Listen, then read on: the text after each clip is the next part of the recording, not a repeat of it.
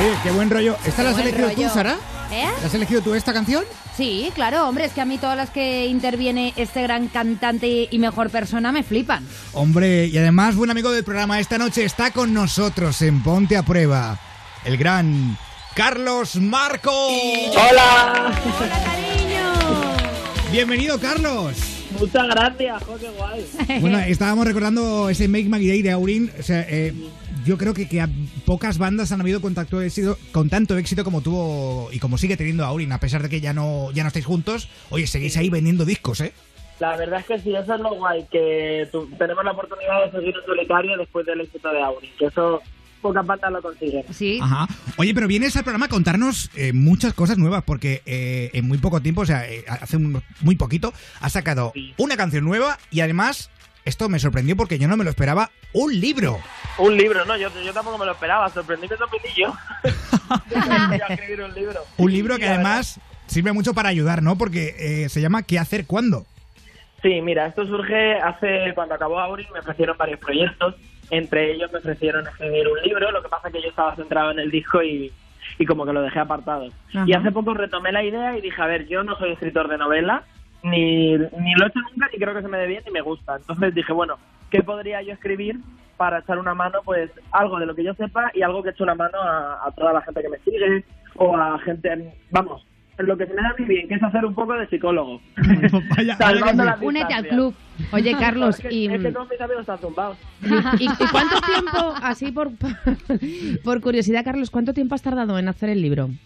Pues eh, como cinco o seis meses, pero no estando los cinco o seis meses escribiendo. A lo mejor me ponía un día a la semana o algo así. Claro, es que yo te veo en Instagram, o te sigo en todos lados, y digo, ¿de dónde saca el tiempo este hombre? Si estás siempre Pues mira, para arriba y para abajo con la música para arriba y para abajo todo el día con la música, con mis cosas y mi... Pues yo, la verdad es que no lo sé. Cuando lo escribí, se lo dije a, a mi manager, se lo dije, le dije, no sé en qué momento he escrito esto, no me acuerdo. No sé qué ha salido de aquí. Creo que es producto de una resaca, porque hablas de felicidad.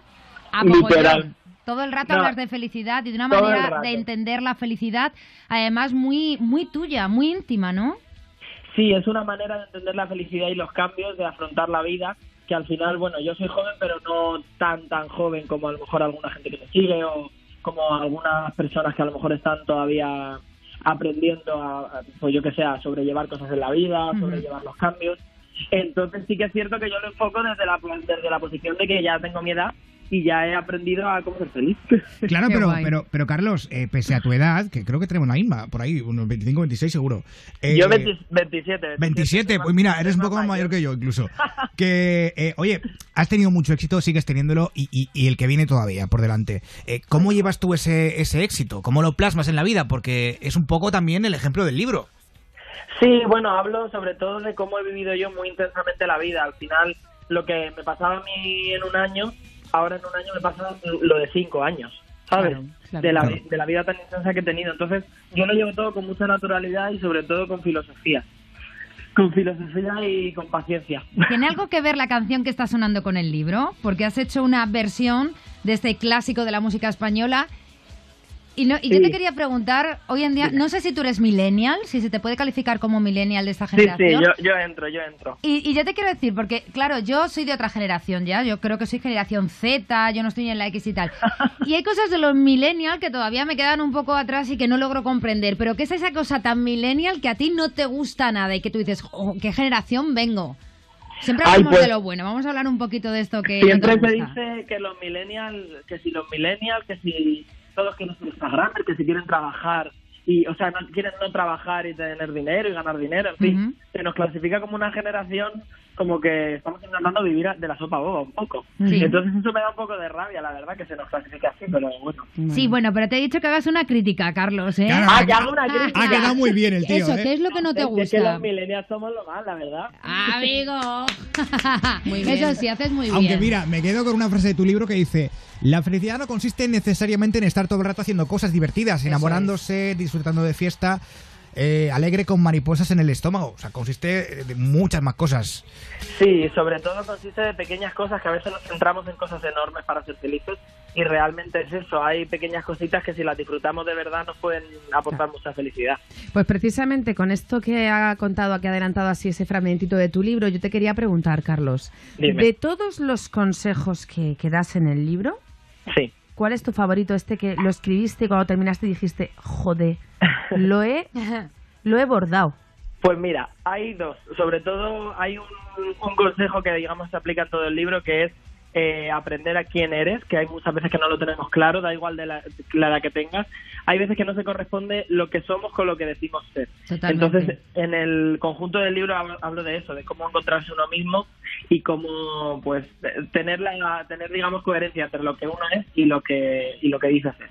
Qué y luego otro otro consejo que doy bastante importante sobre el tema de la timidez, que hay mucha gente que es muy tímida, vamos, tengas 15 años, 20 que 30. Entonces intento a través de mi experiencia, que yo era una persona bastante, yo era súper cerrado, no me gustaba conocer gente y yo cambié y la verdad que, que eso me aportó muchísima felicidad. Entonces Eso pues es. intento también echar un cable con eso. Te has convertido en un coach. ¿Verdad? Me he convertido en un... No, no, que no- yo no quiero siempre en el todo el rato. además- psicólogo y que yo recomiendo a todo el mundo ir al psicólogo cuando se Eso encuentre mal. es. Esto simple es consejos y cosas que por si no le quieres preguntar a tus amigos o a tu familia, que lo puedas leer en el libro. Qué guay, Pero Carlos. además, como bien dice la portada del libro, Carlos Marco sabe qué hacer cuando quieres perseguir tus sueños. Y, Muy bien. Y ahí estás a tope, Y Carlos. también hablo, hablo de perseguir los sueños y de dejar de perseguirlos, que hay veces que nos obsesionamos con un sueño y no es para nosotros. Ay, Eso eso es. también, amigo. Exacto. Pero bueno, y el tema, el tema, por cierto, eh, un clásico de los 80, enamorado de la moda juvenil. Aparte del libro, ¿cómo surgió el hacer el tema? Pues yo creo que ha sido todo un proceso de introspección mía y de acordarme de cuando era pequeño algo, no sé si estaré madurando, pero bueno, esto sobre todo fue el detonante que vi un vídeo en internet que le preguntaba a gente de 19, 20 años, 18, que quién era Mecano y no lo sabían. Yo, ya, verdad, tío, yo he flipado con eso mucha en mi gente. vida. Claro, no. y yo, yo flipé, pero flipé muchísimo. Y claro, a raíz de esto empecé a escuchar la música que yo escuchaba cuando era pequeño, porque, bueno, aparte que estoy cantando en español, entonces revisé toda mi, Claro. todo mi bagaje musical. Y entonces dije, pues oye, ahora vamos de que mensajes súper feministas, mensajes de libertad, y esto ya se hizo, que la movida de los 80 hace un montón de años y ya lo dijeron. Qué bueno, Carlos, qué buena Bueno. idea, tío. Bueno. Está bien recuperarlo. Sí. Pues me flipa, ¿eh? Me flipa. Ahí todo el mundo. Además, está hay un vídeo en YouTube eh, donde está la canción en tu canal. Sí. Así que lo puede ver ahí todo el mundo. Y el libro, por supuesto, Ahí, comprarlo, en ¿eh? También. Spotify. Y en Spotify, sí, que ahora es lo que más... Qué millennial eres, está. Marco. Verdad, ¿eh? Uy, Carlos, digo Marco. Carlos Carlos Marco.